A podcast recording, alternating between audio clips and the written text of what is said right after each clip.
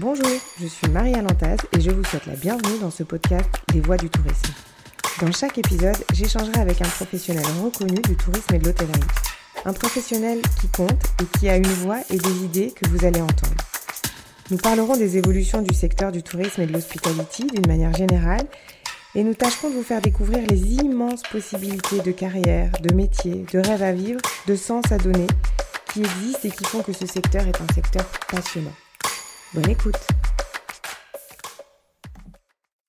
Isabelle, bonjour. Bonjour. Je suis ravie de t'avoir avec nous sur notre podcast euh, aujourd'hui. On va commencer par une question un peu traditionnelle, mais c'est toujours intéressant pour les auditeurs de savoir euh, qui on écoute. Donc, est-ce que tu veux bien prendre le temps de te présenter? Bien sûr, moi aussi ravie d'être euh, avec toi aujourd'hui pour cette interview. Donc, Isabelle Brémond, je suis directrice générale de Provence Tourisme. Provence Tourisme, c'est un organisme, une association qui est à la fois financée par le département des Bouches-du-Rhône, mais aussi la métropole Aix-Marseille-Provence. Donc on a aujourd'hui deux collectivités qui pilotent cette association. Le département des Bouches-du-Rhône, c'est un gros département touristique, 8 millions de touristes accueillis chaque année, 44 millions de nuitées. C'est un département qui a trois identités, la Provence, Marseille et la Camargue et 50% d'espaces naturels préservés avec 2 millions d'habitants. Donc un département particulier très touristique de la première région touristique française, Provence-Alpes-Côte d'Azur. Et alors, quel est le rôle euh, de Provence Tourisme? Quel est le, rôle de, des gens qui travaillent euh, au sein de Provence Tourisme? Alors le rôle de Provence Tourisme a beaucoup évolué au fil des années. Évidemment, c'est le développement du tourisme pour le département des Bouches-du-Rhône. Mais aujourd'hui, on travaille aussi presque essentiellement pour les habitants, pour le cadre de vie des habitants, ce qui n'était pas le cas il y a 20 ans, où on était un organisme essentiellement de promotion et de communication. Donc on travaille à la fois à la stratégie touristique, mais aussi à sa mise en œuvre sur le territoire. Merci. Et euh, tu as, Isabelle, aussi un rôle euh, important au sein d'ADN. Est-ce que tu peux nous parler d'ADN pour nous expliquer? Parce que je ne suis pas sûre qu'aujourd'hui ADN ce soit très clair pour tout le monde. Et ensuite nous expliquer ton rôle au sein d'ADN.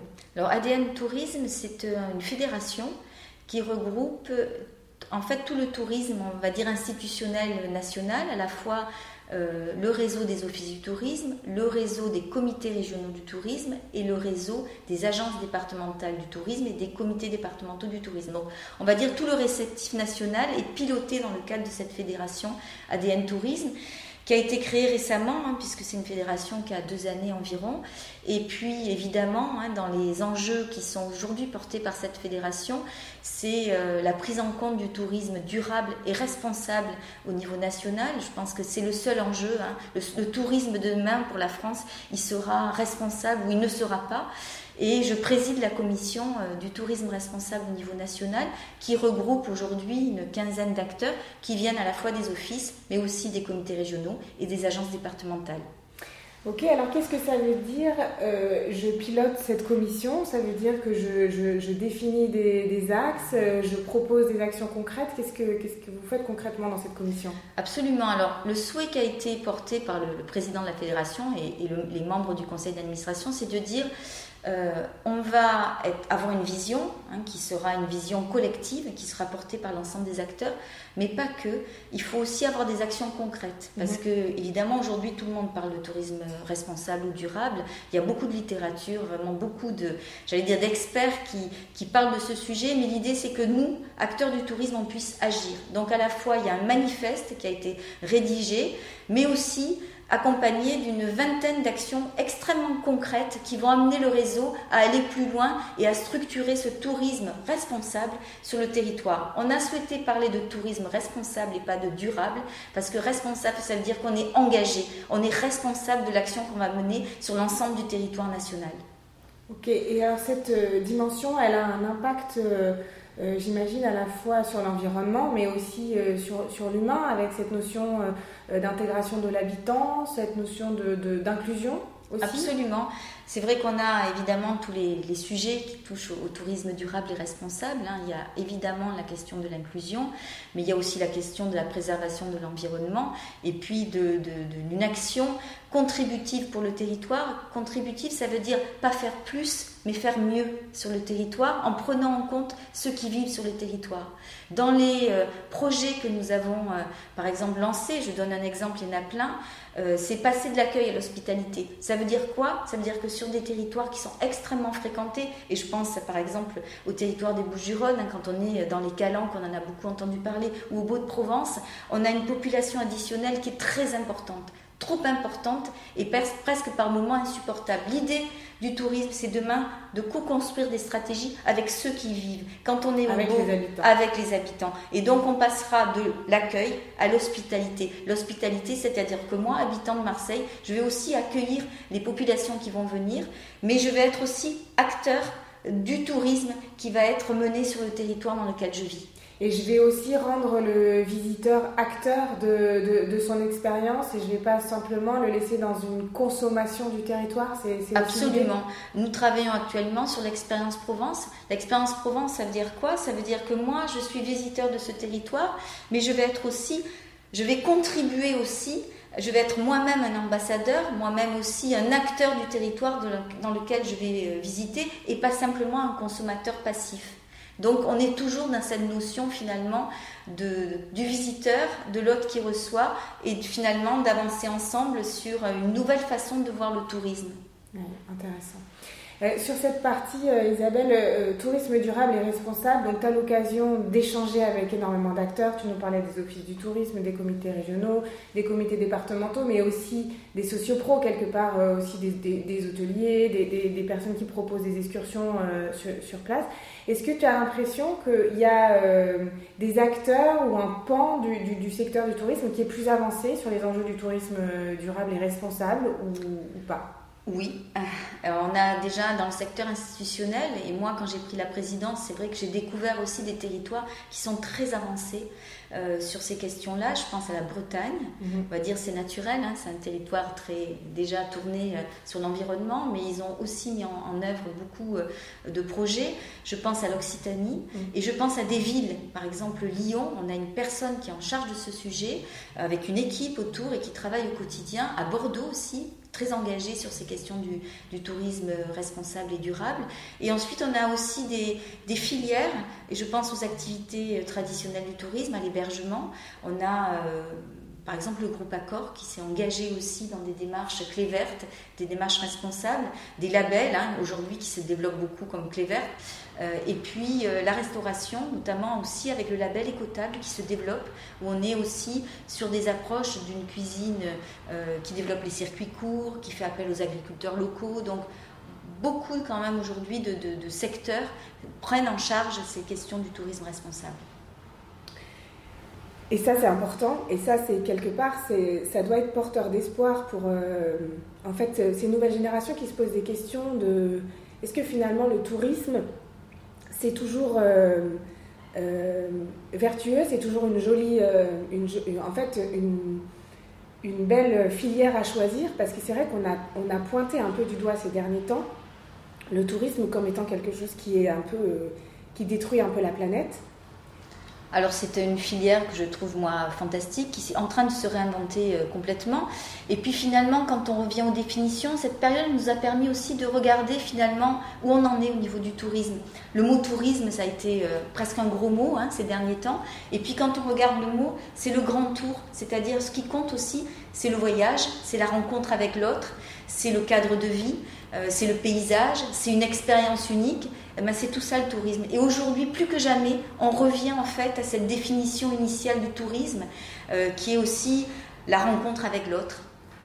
Du coup, on se rend compte que c'est vraiment porteur d'espoir pour les, en fait, porteur d'espoir pour les nouvelles générations, qui effectivement, euh, contrairement à ce qu'on pourrait euh, penser un peu trop rapidement, en choisissant la filière tourisme, en fait, finalement, contribue à une ouverture d'esprit et à une meilleure compréhension euh, des autres en fait. Absolument, hein. c'est un secteur qui est plus que jamais, j'allais dire, euh, euh, d'actualité moderne. C'est vrai que le, tourisme, d'abord, c'est un secteur qui est de plus en plus transversal, c'est-à-dire que épouser ce secteur, c'est aussi finalement et faire un choix de vie avec des, filières qui vont se développer. Qui, alors évidemment, le tourisme, c'est la croisée des chemins de l'environnement, du sport, de la culture. Épouser cette, cette, une carrière le tourisme, c'est avoir mille métiers. Et c'est effectivement euh, le, voyage, le paysage, la rencontre avec euh, l'autre, la différence, et c'est ça aussi qui nous enrichit. Alors justement, Isabelle, tu parles là des métiers. Si on fait, euh, si, on bascule un peu sur cette sur cette partie-là et qu'on essaye de se projeter sur les métiers de demain, c'est un exercice qui n'est pas facile parce qu'effectivement, les métiers de demain, on, peut quand même se dire qu'ils ne sont pas encore complètement dessinés et qu'il faut justement qu'on les dessine tous ensemble. Mais est-ce que tu as l'impression que euh, on peut se projeter un peu sur des métiers qu'on va voir disparaître ou en tout cas euh, qui vont plus se faire de la même manière. Et à contrario, d'autres métiers qu'on va voir euh, un peu émerger et des nouvelles compétences dont le secteur va avoir besoin? Oui, je pense que dans les métiers qui, peuvent disparaître, en tout cas peut-être évoluer, on peut dire ça comme ça, il y a les métiers un peu traditionnels de ce que je disais au début de la promotion, hein, c'est-à-dire que la rencontre sur un salon euh, en B2B ou en B2B aussi, euh, existera toujours, mais on va dire à la marge. Hein. Puis on voit bien aussi que euh, le télétravail a, fait beaucoup changer de choses, la, façon aujourd'hui avec le numérique dont on travaille. Donc ces métiers-là, à mon avis, vont, vont changer, mais vont évoluer aussi. C'est-à-dire que c'est pas la mort du tourisme, c'est une recréation aussi du secteur. On va travailler aussi sur des questions d'éco-responsabilité. On le voit aujourd'hui, beaucoup d'entreprises privées ou publiques ont aussi des personnes en charge de l'accompagnement sur, le, par exemple, les, euh, les RSE, tout ce qui est entreprise aussi euh, à mission. Enfin, donc on est dans ces évolutions-là. Il y a tous les métiers aussi euh, du digital.